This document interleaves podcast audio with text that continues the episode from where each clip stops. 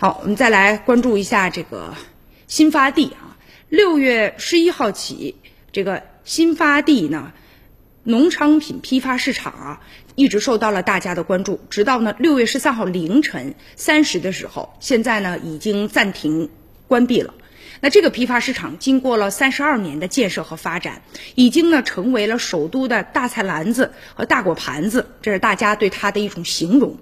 在二零一九年呢，新发地批发市场的这个市场交易量，据说达到了一千七百四十九万吨，而且在全国呢四千六百多家农贸市场批发市场当中，它的这个交易量啊，交易额已经连续十七年双居全国第一了。而且呢，它的这个蔬菜水果呀，可以辐射呢京城上千个小区。像蔬菜呢，就占了全市供应总量的大约百分之七十，而猪肉呢，也占了全市供应总量大约百分之十。那牛羊肉呢，占了大约百分之三。在新发地呢，有一个一个的摊位，其实啊，就是一辆辆呢大小不等的车辆。这些车辆将全国各地的蔬菜运到北京，然后呢就停在新发地，等待各个商超啊、市场的人们到这儿来拉菜。凌晨三点多的时候，大规模的销售就已经开始了。到晚上的时候，这个菜呢相对能便宜一点，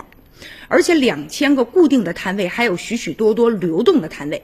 记者就采访了一个当地的一个叫大呃大蒜大王的这么一个人啊，他姓周，他就说呀，我们这现在这不是封闭了吗？超市呢反而增加了进货量了，因此呢，产地和终端受到的影响是比较小的。我们还跟一些企业有合作，直接呢把这个菜就送到他们食堂里面去了。这个新发地临时休市了，可是北京的大菜篮子的供应呢是不能休的。无论是各个这个大王们，还是北京的菜篮子供应链上的无数的参与者们，他们在这个特殊的时期都会尽全力来保证北京的食材供应与餐桌上的安全。而且据说新发地啊，他们三年的分红呢达到了二点六亿啊，他们呢还有这个商品住宅小区啊曾经建设过。